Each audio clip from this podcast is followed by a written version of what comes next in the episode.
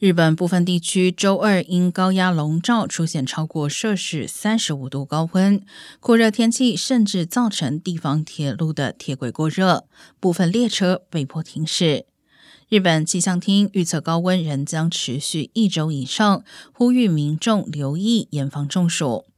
根据富士新闻网报道，日本政府总务省消防厅今天公布初步统计显示，从七月二十五号到三十一号的一周内，全日本共有七千一百一十六人因中暑送医，是前一周的一点八倍，其中更有六人不幸死亡。